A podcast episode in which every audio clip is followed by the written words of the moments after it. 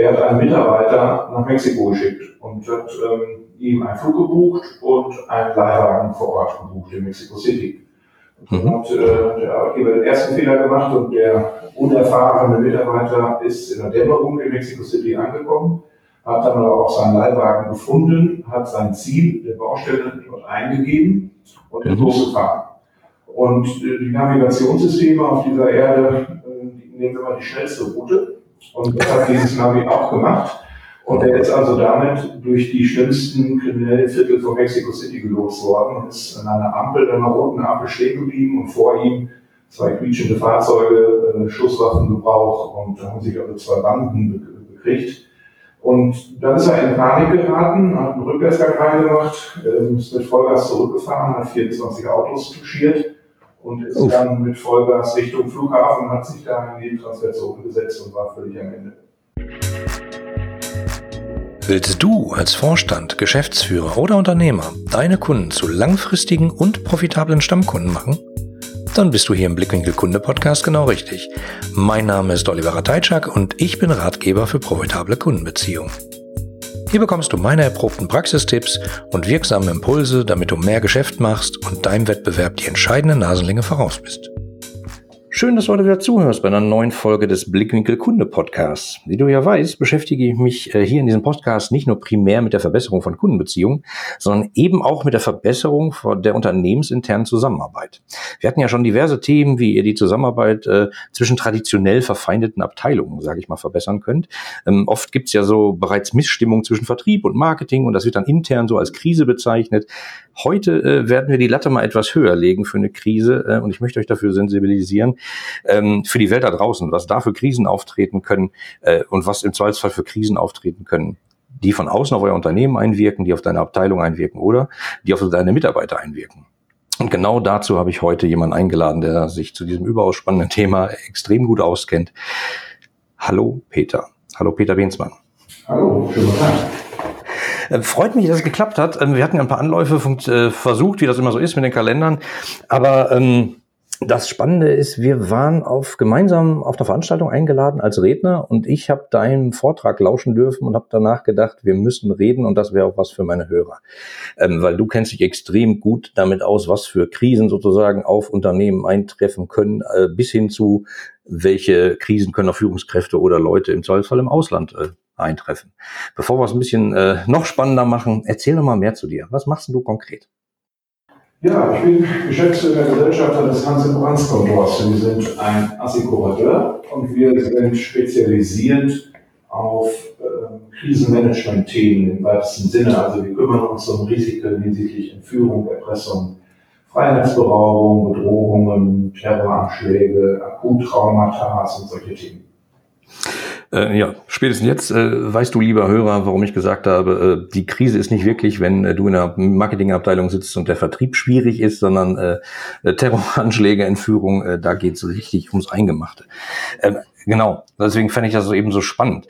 Ähm, viele Unternehmen schicken ja ihre, ihre Mitarbeiter eben ins Ausland, äh, mal hier eine Dienstreise, mal da eine Dienstreise, ähm, ohne sich im Zweifelsfall richtig Gedanken drum zu machen, was alles schieflaufen kann. Kannst du mal so ein bisschen aus deiner Erfahrung erzählen, äh, was kann denn da so schieflaufen? Ja, da kann eine ganze Masse schieflaufen. Also man kann natürlich aufgrund von Fehlverhalten entführt werden, man kann bei Reisen erpresst werden oder äh, der Arbeitgeber wird seiner Fürsorgepflicht nicht gerecht. Also ich kann das am besten an einem Schadenbeispiel erklären. Ja, gerne. Wir hatten vor ein paar Wochen einen Fall, der Kunde war, das ist nicht unser Kunde, der hat einen Mitarbeiter nach Mexiko geschickt und hat ähm, ihm einen Flug gebucht und einen Leihwagen vor Ort gebucht in Mexico City. Mhm. Und äh, der Arbeitgeber den ersten Fehler gemacht und der unerfahrene Mitarbeiter ist in der Dämmerung in Mexico City angekommen, hat dann aber auch seinen Leihwagen gefunden, hat sein Ziel der Baustelle dort eingegeben und ist mhm. losgefahren. Und äh, die Navigationssysteme auf dieser Erde, äh, die nehmen wir mal die schnellste Route und das hat dieses Navi auch gemacht. Und er ist also damit durch die schlimmsten kriminellen Viertel von Mexico City gelost worden ist an einer Ampel, einer roten Ampel stehen geblieben und vor ihm zwei quietschende Fahrzeuge, äh, Schusswaffengebrauch und da haben sich also zwei Banden bekriegt. Und dann ist er in Panik geraten, hat einen Rückwärtsgang reingemacht, ähm, ist mit Vollgas zurückgefahren, hat 24 Autos touchiert und ist Uff. dann mit Vollgas Richtung Flughafen, hat sich da in die Transferzone gesetzt und war völlig am Ende. Ähm, und das kann passieren, ähm, das würde wahrscheinlich jedem von uns auch passieren, wenn man sich nicht ein bisschen vorbereitet auf solche Risiken und ja. einfach Mitarbeiter losschickt, sondern vielleicht vorher auch mal guckt, wo muss ich genau hin, einen Abholservice oder ähnliches organisieren. Und da ist es halt so ein bisschen Thema Fürsorgepflicht des Arbeitgebers. Äh, dieser Mitarbeiter hat den Arbeitgeber verklagt, den Schadenersatz und hat auch äh, ein Schnellverfahrenrecht bekommen. Äh, ach du heiliges Kanonenrohr, da kommt, da kommt ja echt einige, da kommt ja echt einiges zusammen. Jetzt kann man natürlich sagen, so ja, Mexiko ist weit weg und äh, das passiert bestimmt nicht äh, immer. Und wenn er am helllichten Tag äh, dahin äh, angekommen wäre, wäre das alles gar kein Problem gewesen. Aber du hast damals von ein paar Statistiken erzählt, wo nachdem ich mir gedacht habe, oh, ich glaube, das Thema ist deutlich größer, als ich es persönlich angenommen habe. Das ist richtig. Also wenn wir, wenn wir auf die Welt schauen, dann kann man pauschal sagen, die Welt wird nicht besser. Also wir haben jetzt, wenn wir bei Mexiko noch mal bleiben, da haben wir ca. 130 Entführungen pro Tag. Ähm, oh. Wir haben pro Jahr, Dunkelziffer ist natürlich immer so eine Sache, nicht jede Entführung wird der Polizei gemeldet in, in den jeweiligen Ländern. Sag mal, wenn man, wenn man in, in Bogota eine, eine Entführung der Polizei meldet, dann weiß man nicht, ob man die Täter selber eine Leitung hat, weil da natürlich Korruption und sowas eine ganz andere Rolle spielt. Ähm, aber wir gehen im Schnitt zwischen, ich sag mal, 65 und 90.000 Entführungen pro Jahr auf der Welt aus. Ähm, in, in, in, Deutschland alleine werden die Zahlen ein bisschen genauer, weil dann haben wir eine sogenannte PKS, eine polizeiliche Kriminalstatistik, kann auch jeder nachlesen im Internet. Und wenn man da mal unter die Risiken der Entführung schaut, dann haben wir immer so knapp 100 Fälle pro Jahr in Deutschland an klassischen Entführungen, also erpresserischer Menschenraub. Also äh, 100 hast du gesagt? Ja, knapp, knapp unter 100 im Schnitt. Mhm. Ja, und das sind die offiziellen Zahlen. Genau, das sind die offiziellen Zahlen, richtig. Ähm, jetzt ist in, jetzt ist in Deutschland mit der Dunkelziffer, weiß ich nicht, also ich denke, in Deutschland wird schon auch jede Straftat entsprechend angezeigt. Von daher ist die Zahl wahrscheinlich relativ genau. Ähm, bei Erpressungen, und da sprechen wir von der kriminellen widerrechtlichen Drohung zum Zweck, ein Lösegeld zu erpressen, ja. Das können Erpressungen sein gegen Leben, also wenn du mir nicht eine Million zahlst, werde ich dich umbringen. Oder gegen Sachen, wenn du mir nicht eine Million zahlst, fliegt dein Gebäude in die Luft. Oder Vermögenswert, wenn ich weiß, du hast Schwarzgeld in der Schweiz liegen, wenn du mir davon die Hälfte abgibst, dann werde ich dies oder jenes tun. Dazu zählt auch das Thema Cybererpressung, was ja auch in aller Munde ist. Also ich schleuse ein Computervirus in dein System ein und sage dir, wie er wieder ausgeht, wenn du mir x Bitcoins bezahlst diese Fälle ähm, sind über 100.000 pro Jahr gemeldete Erpressungsfälle. Und das ist ähm, das einzige kriminelle Delikt, was exorbitant gestiegen ist. Ähm, es gibt alle anderen Delikte wie Einbrüche, Überfälle, Raubüberfälle und so weiter sind überall runtergegangen in der polizeilichen Kriminalstatistik 2018. Das einzige Delikt, was um 40 Prozent gestiegen ist, ist das Erpressungsthema. Es liegt wahrscheinlich an der Einfachheit sozusagen. Wenn ich das über Cyber-Geschichten hinkriege, brauche ich ja noch nicht mal mein Büro verlassen. Genau, richtig. Ähm, das liegt zum einen daran, dass man als Erpresser in Anführungsstrichen nicht so eine hohe kriminelle Energie braucht wie einen Führer zum Beispiel. Ein Führer muss ja damit rechnen, das Opfer zu verletzen, das gar zu töten. Ähm, ein Erpresser kann bis zur Lösegeldübergabe anonym bleiben. Mhm. Er kann sich jederzeit aus dieser Krise zurückziehen also wenn man, wenn man merkt, was er angerichtet hat, dann schreibt er in keinen Brief mehr, aber ruft nicht mehr an. Ähm, ja. Von daher ist die Tätertypologie eines Erpressers eine andere, wie, wie, wie gesagt, ein Führer. Also im letzten Fall, ein Schadenfall, den wir hatten, das war ein Architekt, davor hatten wir Betriebswirtschaftsstudenten. Also es sind Menschen, die kommen in eine finanzielle Schieflage und ähm, haben manchmal, das ist auch ganz interessant, haben manchmal auch gar kein Unrechtsbewusstsein. Also wenn man mit diesen Tätern spricht nachher und sagt, jemand, der ne, den ich da jetzt angefragt habe, der hat Millionen oder Milliarden, der soll mir doch mal eine abgeben und merkt er doch gar nicht. Der ist doch schuld, dass ich meinen Job verloren habe. Und geht es doch so gut und mir so schlecht. Und das ist halt, im, Endeffekt basiert es auch darauf, dass wir in Deutschland halt große Diskrepanz haben zwischen Arm und Reich. Die Schere geht immer weiter auseinander. Es kommen viele Menschen in finanziellen Notlagen und dann ist das eben ein Delikt, wie du schon richtig sagst, was äh, natürlich einfach ist. Ich rufe einfach an und erpresse jemanden. Ja, verrückt. Wie bist du eigentlich zu dem ganzen Thema gekommen? Alleine deine Geschichte, da ist ja schon recht spannend, sag ich mal.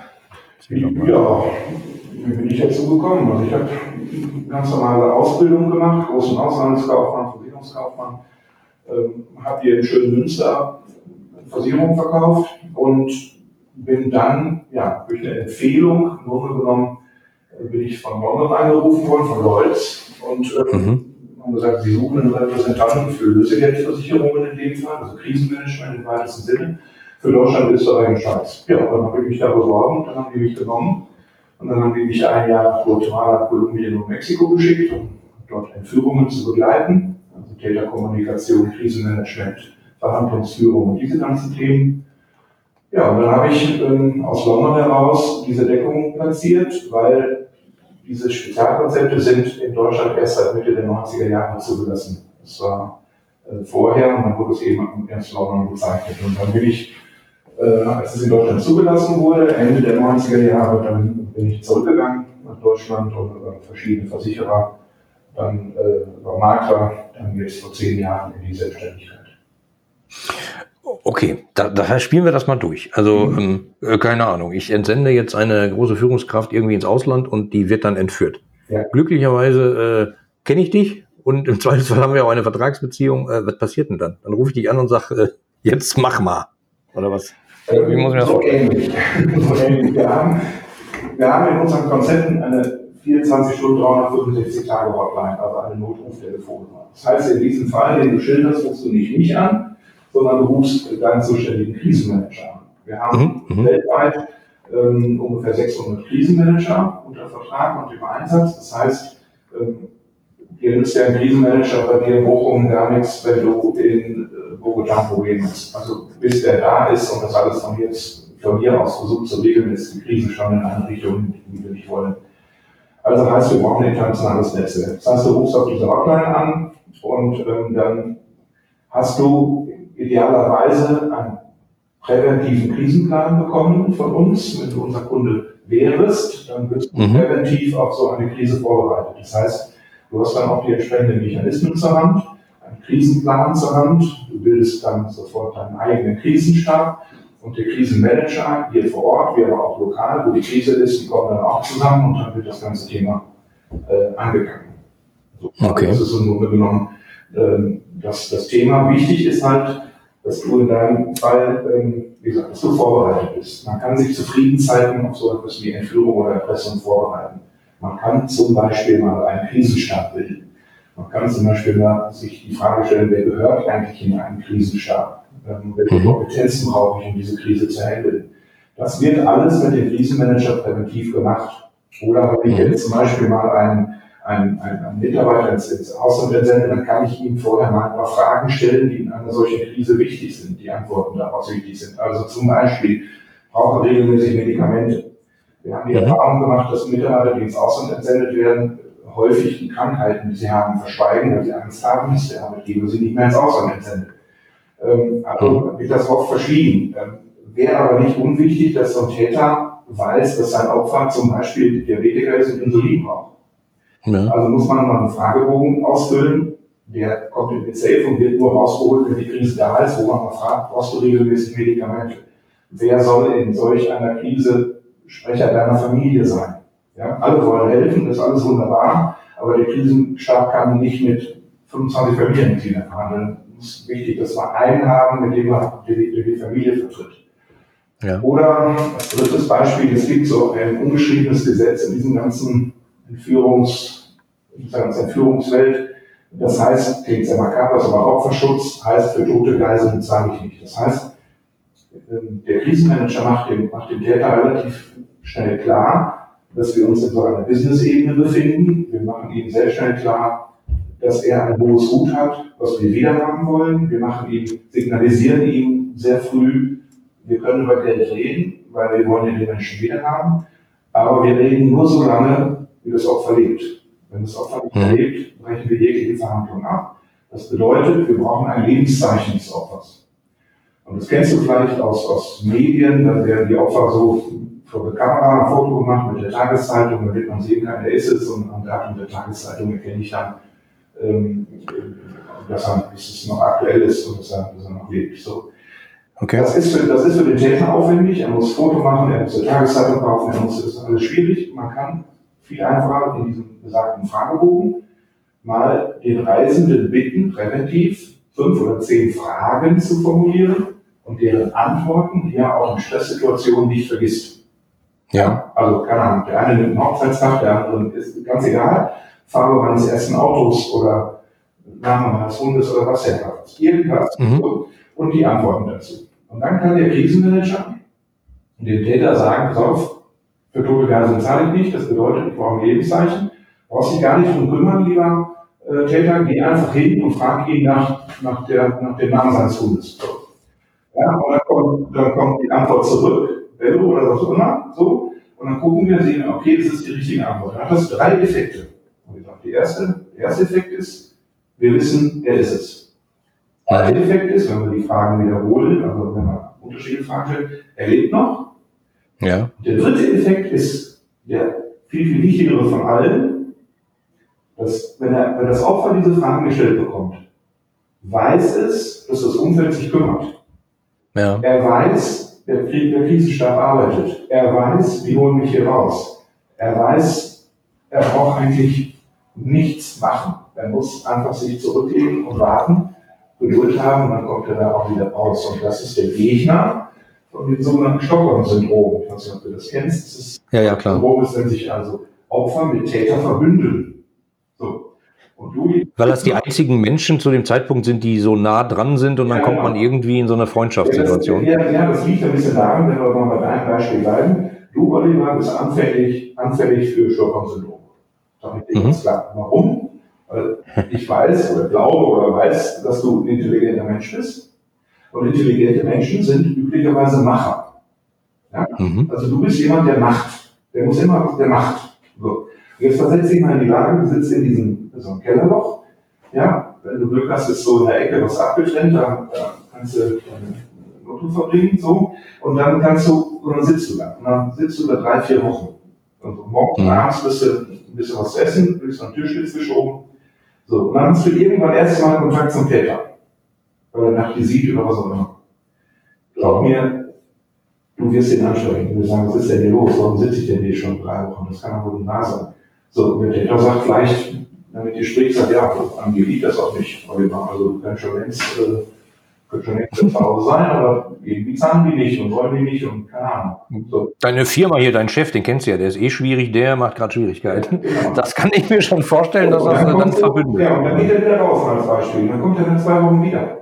Und glaub mir, Oliver, weil du ein Macher bist, weil du überhaupt nicht weißt, was läuft, nimmst du das Heft des Handels in die Hand. Und dem Täter sagen, pass mal auf, ruf mal den an, ich habe da noch Geld oder guck mal hier. Und du wirst ihm dabei helfen. Und das ist der Anfang vom Stockholm-Syndrom. Das ist der Anfang. Das potenziert sich dann, je länger das dauert, je wichtiger es ist und so weiter, geht das in Nettigkeit und kann wirklich so weit gehen, dass ja, bis zur Liebesbeziehung hat es auch schon gegeben.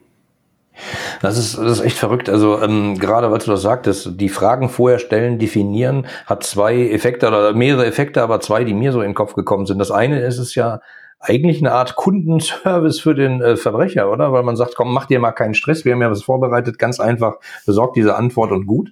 Also im Zweifelsfall, wenn er ein Foto machen müsste, müsste er das ja auch wieder über irgendeinen Kanal zum äh, Erpressten bekommen. Äh, alles schwierig.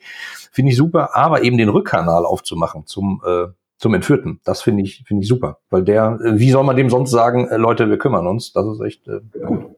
Genau, also das ist, das ist zum Beispiel so Prävention oder Nochmal ein anderes Beispiel. Wir haben es in Deutschland viel mit diesem Tiger Kidnap zu tun. Das ist, also wir nennen das auch häusliche Entführung. Also funktioniert ja. meistens bei den Menschen, äh, die Zugang zu Barmitteln oder zu Wertgegenständen haben. Sprich Banker, Juweliere, Geld- und Werttransporte, solche Leute. So, da klingeln dann zwei Leute abends zu Hause.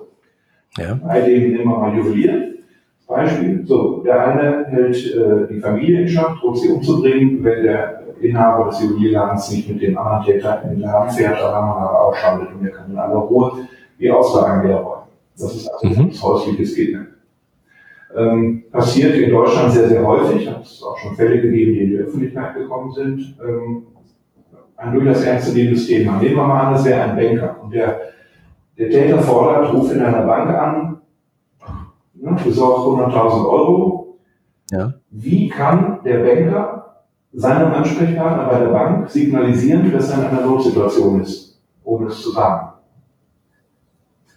Also der, der, der, der, der geht ja nicht an und sagt, ich werde hier gerade mit einer Waffe bedroht und ich brauche mal 100.000. Das, das will der Täter ja nicht.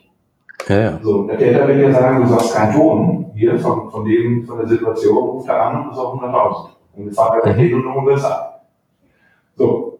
Wie kann er das seiner Sekretärin oder wen auch immer da anruft, wie kann man das signalisieren?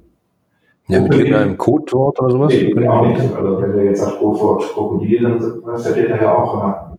Irgendwie geht ja nicht. Also das funktioniert nur in Deutschland und man muss es natürlich wissen. Prävention. In Deutschland, ja. du weißt, wen du nutzt. Und du weißt ja. auch, wen du siehst in Deutschland. So, und wenn der jetzt seine Sekretärin duzt und ruft die jetzt an und in dem ja. Telefonat sieht er sie, dann weiß die Sekretärin, präventives Krisenmanagement, dann weiß die Sekretärin, oh, mein Chef ist in einer Notsituation. Sonst würde er wieder duzen. Stimmt. So.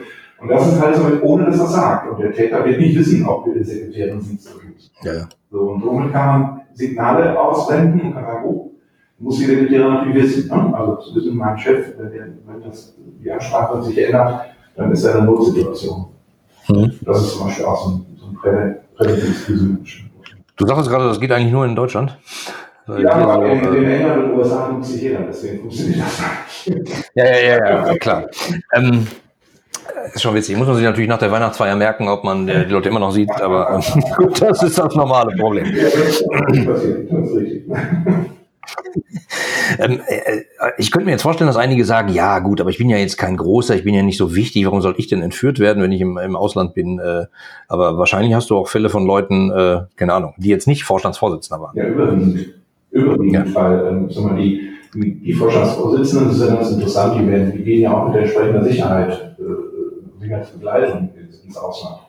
Wir haben die Fälle überwiegend, das ist der Monteur auf der Baustelle oder der, der, der Brunnenbauer irgendwo, die NGA, also die Hilfsorganisation dort. Also das sind eigentlich mehr so die, die Fälle. Also der ganz normale Mitarbeiter, der ins Ausland geschickt wird, ohne ihn entsprechend vorzubereiten, das sind eigentlich eher die Fälle, die wir haben. Also die Prominenten, die, die in der Öffentlichkeit stehenden Personen, das ist eher eher in Deutschland der Fall. Aber im, Ausland sind es die ganz normalen Reisenden und da spielt es auch keine Rolle, wie groß oder klein dieses Unternehmen ist und wie viele Mitarbeiter oder was auch immer.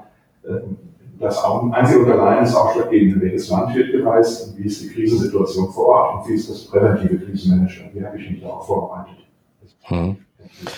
Du, du hattest äh, in, in dem Vortrag auch von einem krassen Fall erzählt, dass sozusagen äh, Entführte wie Ware weiterverhandelt werden an andere Entführungsgruppen also, oder weiterverkauft werden. Kann mal ja, passieren. Das kann durchaus passieren. Das ist ähm, jedes Land, wo entführt wird, hat natürlich auch so eine Entführungsmaschinerie, würde ich es mal nennen. Es gibt in manchen ja. Ländern Entführungsgruppen. Und ähm, wir hatten mal, das war in der Zeit, wo ich in Guatemala unterwegs war, da ähm, hatten wir einen Fall, da haben die Täter, ich sag so, eine Million gefordert an Lösegeld.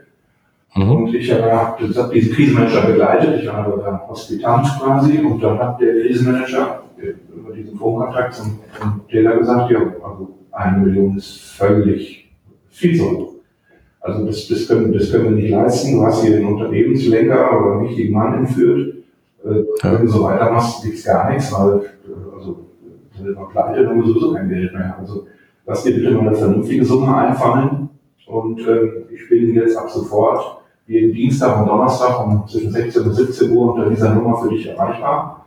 Und ähm, dann telefonieren wir dann äh, nächsten Dienstag nochmal, aber lass dir mal eine vernünftige Summe einfallen. Und beende das Gespräch. Und ich habe dann gesagt, ich sag das ist ja jetzt nicht dein Ernst, was machst du denn hier? Und er gesagt, ja, wir müssen das so machen, weil wenn wir jetzt gesagt hätten, eine Million ist in Ordnung, ja. Was wäre dann passiert, Oliver? Ja, dann äh, gibt es ein Upsell, äh, dann will ich zwei. Genau. So war es schon mal so klar. Und dann würde man sagen, und zwei sage ich auch noch. Heißt aber nicht, dass das Opfer wieder kriegst, weil das Opfer wird intern an die nächste Entführungsgruppe weiterverkauft. Unter dem Motto, pass auf, ich habe das Opfer, ich habe das versteckt, ich habe schon äh, Essen für den eingekauft und ich habe eine Telefonnummer, die zahlen ohne Ende. Versuchst du da auch nochmal. So, und das, das geht drei, vier Mal und die letzte Gruppe zahlt nichts intern fürs Opfer, aber es ist die Aufgabe war, das umzubringen, weil sie eben die ganze Maschinerie kennengelernt haben. Ähm, und, aber gesagt, erzähl das mal eine weinende Ehefrau, die neben dir sitzt, dass du anfängst, das Leben ihres Mannes zu schaffen. Das, ja. das ist manchmal schon, schon eine Krisensituation. Ähm, da muss man Leute bei sich oder ja, bei sich haben, die dieses Geschäft verstehen, dass, die das auch als Geschäft sehen, die versuchen natürlich Emotionen da, da, da, da rauszulassen. Und ähm, man hat, man, es kommt ja auch in Deutschland, es gibt, es gibt auch in Deutschland unterschiedliche Interessenslagen bei einer solchen Erpressung und Entführung, Entführung mehr eigentlich noch. Ähm, es ist, du vielleicht auch aus dem Fernsehen, ist ab und zu so, dass man dann irgendwann sagt, so, man geht zur Lösegeldübergabe und dann sagt man, pass auf, wir bauen einen Sender in den Koffer oder wir machen da die erste Schicht normales Geld, dann, ja. dann, dann, darunter Papier und so weiter. Warum macht die Polizei das? Weil die Polizei will natürlich das Opfer wieder haben, das ist keine Frage. Aber die Polizeibehörde in Deutschland ist auch eine Strafverfolgungsbehörde. Das soll heißen, die wollen auch den Täter. Hm. Der Täter interessiert aber die Familie in, nicht in erster Linie. Die Familie interessiert, ich will mein Kind, meinen Mann oder was immer wieder haben. So. Ja. Und das sind unterschiedliche Interessenslagen. Und entscheiden tut das am Ende. Entscheiden tut das am Ende immer die Familie. Die Polizei geht diesen Weg, weil die müssen den Täter fassen. Und mal angenommen, die ja. Lösegeldübergabe würde funktionieren, dann ist der Täter weg. Und wenn er dann einen Sender hat oder darunter Papier, dann wird er sich wieder melden oder ich kann ihn verfolgen. Mhm. Und ihn dann irgendwann zu fassen. Das ist der Job der Polizei. Das will aber die Familie nicht. So, die Familie will zahlen und Kind wieder haben. Das sind unterschiedliche Interessenslagen. Und das ist, gerade wenn man emotional betroffen ist in so einer Krise, schon, schon wirklich ein ernstes Problem. Krass, muss ich echt sagen. Ähm, Okay, wenn man, wenn man dich jetzt kennt und mit euch zusammenarbeitet und im Zweifelsfall werde dann nicht nur ich geschult, sondern auch meine Mitarbeiter, alles gut. Aber vielleicht hast du noch ein paar konkrete Tipps irgendwie, was man so generell auf Dienstreisen vielleicht mal machen kann. Irgendwas Kleines, äh, wird einem vielleicht ein kleines Risiko nimmt. Ja, da gibt es einiges. Und äh, ich, also, aber jetzt wahrscheinlich dunkel, bis ich fertig bin. Aber ähm, dann nehmen wir einfach die besten 50 genau, Tipps. Ein paar Highlights, genau. Aber einfach so ein paar Highlights. Ähm, wenn ich im Ausland unterwegs bin, ziehe ich niemals ein Zimmer über den sechsten Stock. Okay. Also, ähm, wenn man im Ausland unterwegs ist, die meisten wollen immer ganz nach oben, weil der Blick so schön ist. Ja. Macht wenig Sinn, weil die Feuerwehrleitern, vom, also die Feuerleitern auf mobilen Fahrzeugen, wie aber auch die außen angebrachten Leitern, gehen immer nur bis zum sechsten Stock. Okay. Das heißt, das, das verhindert den Brand nicht oder den Terroranschlag. Aber die Wahrscheinlichkeit, dass ich aus dem fünften eher unten bin, wie der aus dem 189. die ist relativ hoch. Und deswegen ja. ziehe ich kein Zimmer über den sechsten Stock. Ich ähm, lasse mir grundsätzlich zwei Zimmerschlüssel ausstellen, auch wenn ich alleine reise. Okay. Das soll ich nur deiner Frau erklären, wieso du alleine reist und zwei Zimmerschlüssel hast. Das muss man ja, da bin ich gespannt. Ist wichtig. So, warum zwei Zimmerschlüssel? Ähm, üblicherweise sind alle Zimmer auf der Welt in allen Hotels sind Einzelzimmer gibt es ganz selten, es gibt sowieso immer nur noch Doppelzimmer.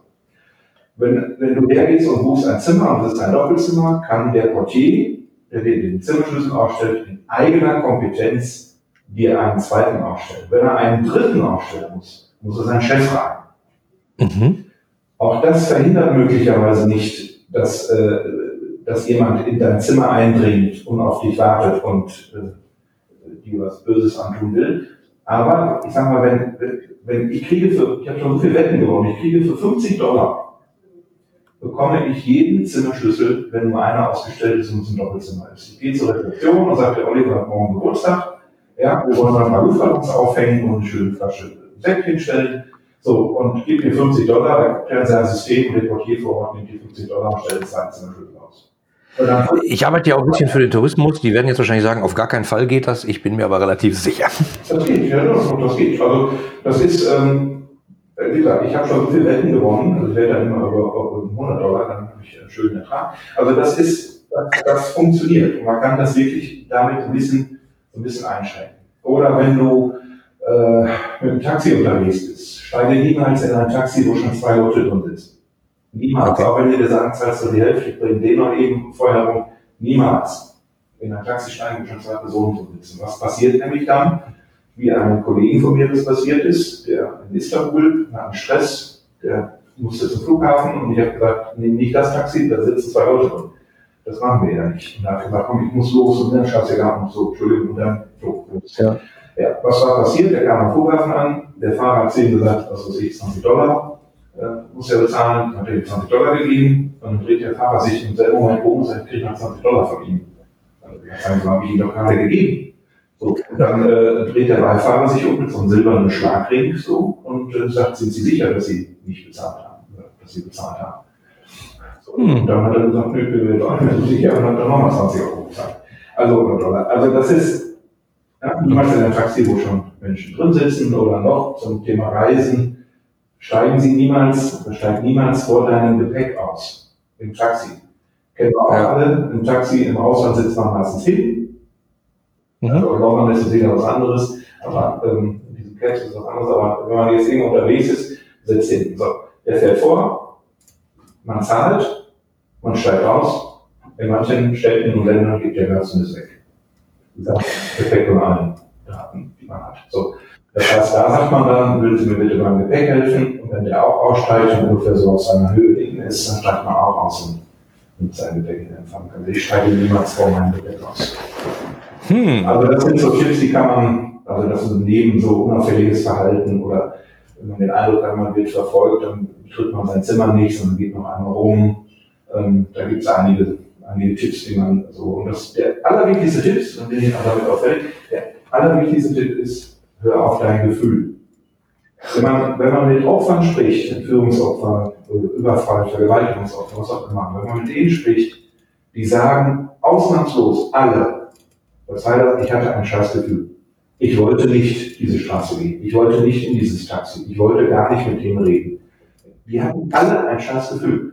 Und wenn man, Entschuldigung bitte, so ein Scheißgefühl hat, ja. dann lässt man es eben. Ich bin letztes Jahr in Kuala Lumpur unterwegs gewesen, beruflich.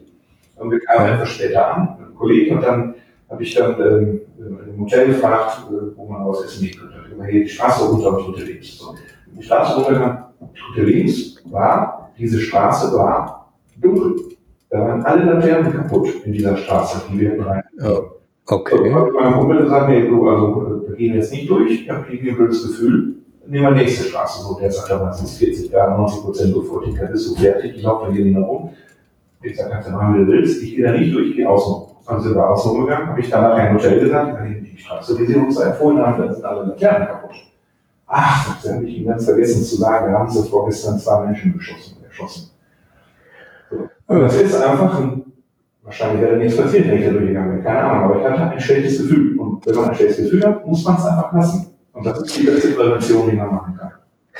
Das ist ein, ein toller Schlusssatz, sage ich mal. Das, das ist ja ein Ding, äh, was häufig vielen Leuten abtrainiert wird. Ne? Da wird immer nach Zahlen entschieden und Fakten und Excel-Tabellen und Charts und so. Aber so ein Bauchgefühl ist ja selbst im Business manchmal extremst sinnvoll. Es gibt ja Kurse, wo äh, zahlengetriebene Manager wieder lernen, aus Bauchgefühl zu hören. Äh, ich finde, kann auch scheinbar ein Leben retten, das auch im wahren Leben zu tun.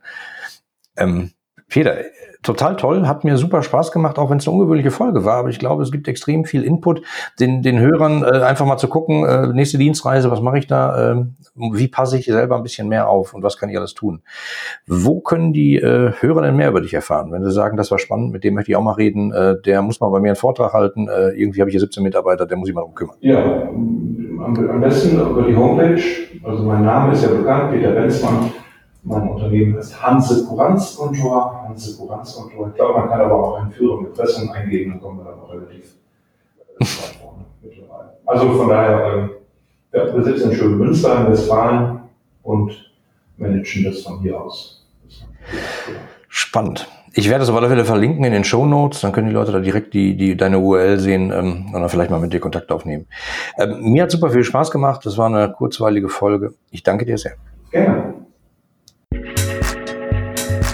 Die anderen Folgen dieses Podcasts und die Shownotes inklusive aller erwähnten Links findest du unter www.ihre-kundenbrille.de slash podcast. Damit du keine Folge mehr verpasst, kannst du auch dort direkt alle Folgen kostenlos abonnieren. Danke fürs Zuhören, empfehle mich weiter und bleib mir treu.